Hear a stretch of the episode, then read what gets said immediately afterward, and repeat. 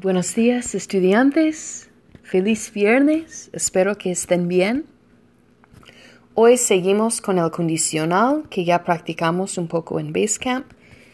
Y, perdón, y um, vamos a leer el próximo capítulo de Vector y practicar un poco el vocabulario. Um, pues, el condicional, como vimos en Basecamp, um, es para expresar situaciones hipotéticas, situaciones que no son la realidad, pero podemos imaginar, ¿no? Ah, por ejemplo, si tuvieras un millón de dólares, ¿qué harías? ¿Qué comprarías? ¿A dónde viajarías? Etcétera, ¿no? Um, podemos imaginar esta situación hipotética. Y el condicional es similar al futuro porque siempre empezamos con el infinitivo del verbo. Y después tenemos formas de IA en el infinitivo, así. Um, no importa AR, ER, IR. Yo compraría, tú comprarías. Él, ella, usted compraría. Nosotros compraríamos. Um, ellos ustedes comprarían. Tenemos el infinitivo, ia, ias, ia, íamos, ian.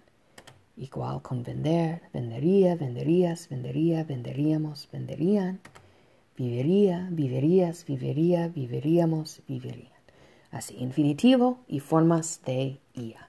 Siempre con acento, así si escuchan la pronunciación, compraría, stress en la i, vendería, viveríamos, venderían, etc. Um, por ejemplo, yo compraría una casa en Colombia y viviría allí durante las vacaciones. Uh, y vamos a regresar a esta pregunta sobre un millón de dólares en un momento.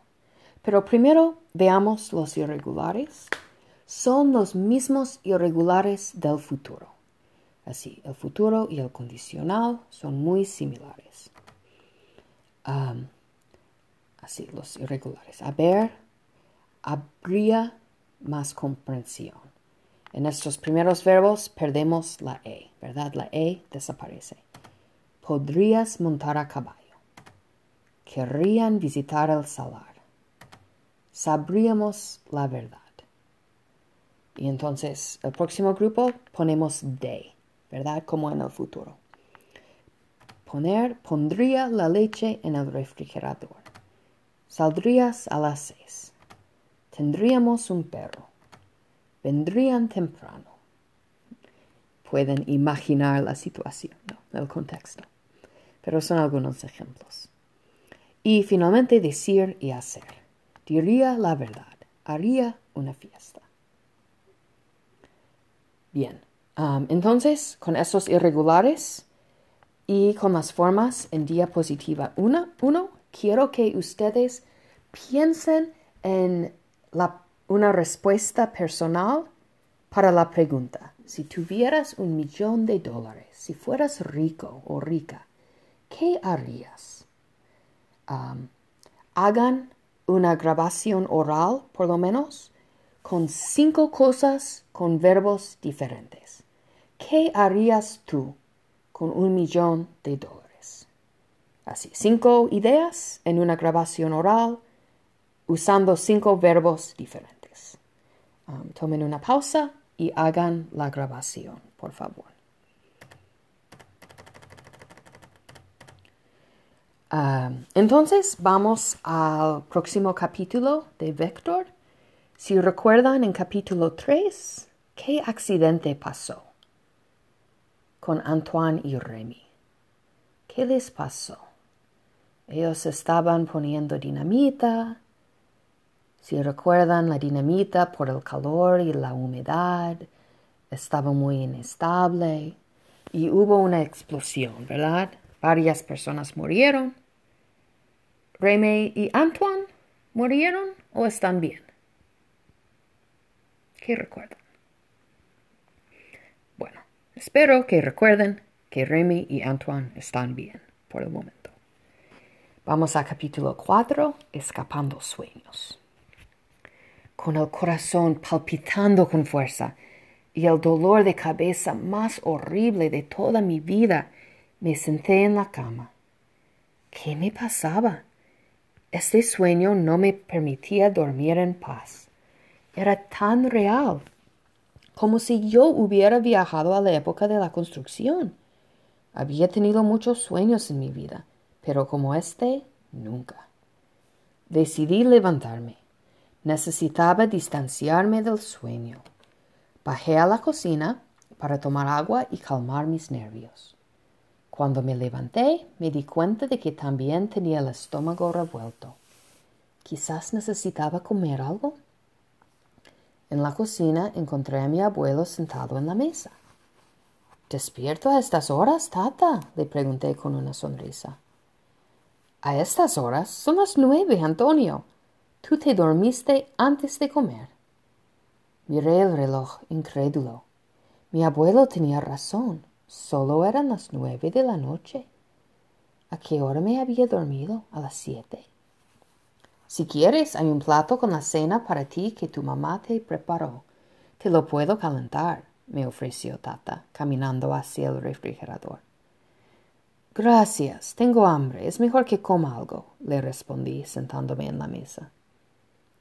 Esperando en silencio la comida, yo decidí que quizás todas estas historias de mi tartarabuelo y la construcción del canal me ayudarían a resolver el misterio del sueño.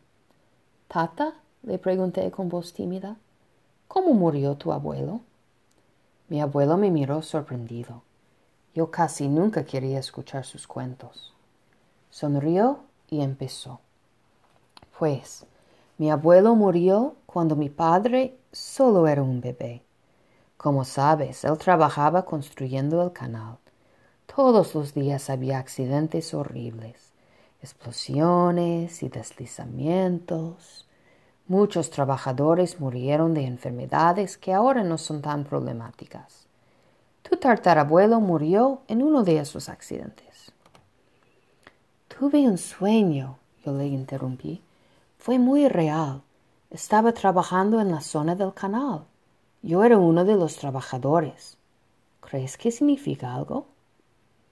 Creo que significa que tú tienes una imaginación activa, me dijo mi abuelo sonriendo. Lo pensó un momento y continuó. Fue la visita al museo que provocó tu sueño. Esas visitas me fascinan pero que veo que te afectan de una manera diferente. No tienes que regresar si no quieres. No es que no me guste la historia, es que no me gusta lo que hacían en el pasado. Me molesta el tratamiento a los trabajadores. Tienes razón, Antonio. Es difícil ver los errores del pasado, pero también nos ayudan a no repetirlos. Intenté, pero no podía comer mientras escuchaba a mi abuelo hablar de su familia y de crecer en la zona del canal. Mi tartarabuelo había llegado en la época de la construcción, pero mi abuelo había crecido con el canal ya funcionando. Intenté imaginar a Panamá sin el canal, pero me resultó imposible. Me sentí aliviado, aliviadísimo.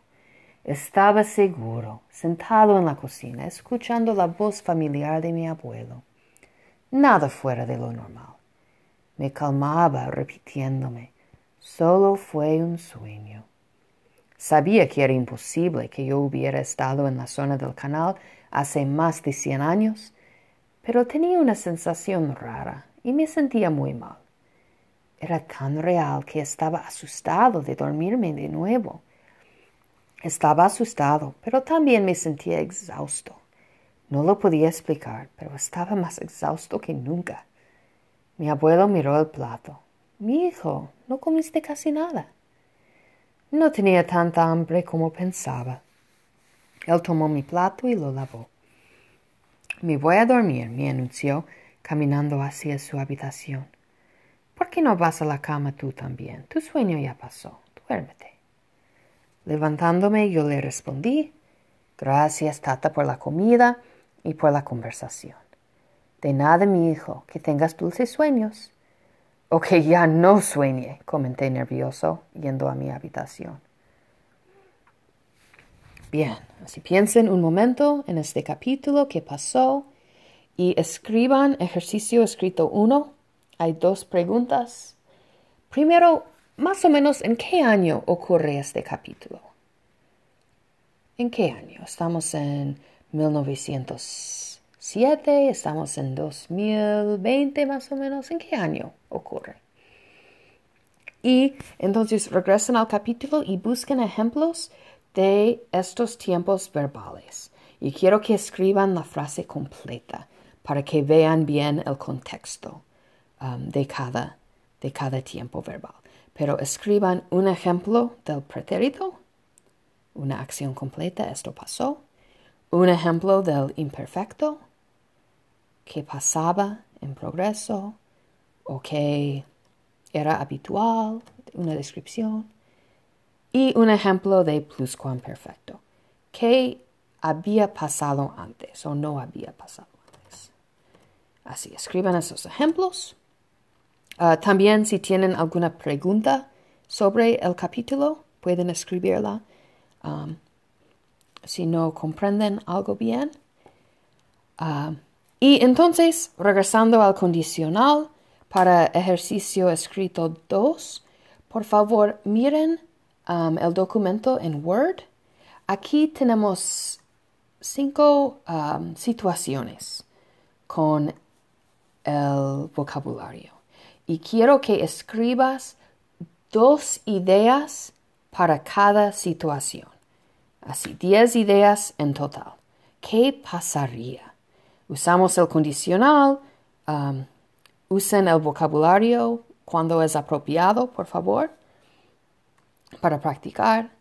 Así, ¿qué harías si tuvieras una cita a ciegas y no, no conocías a la otra persona?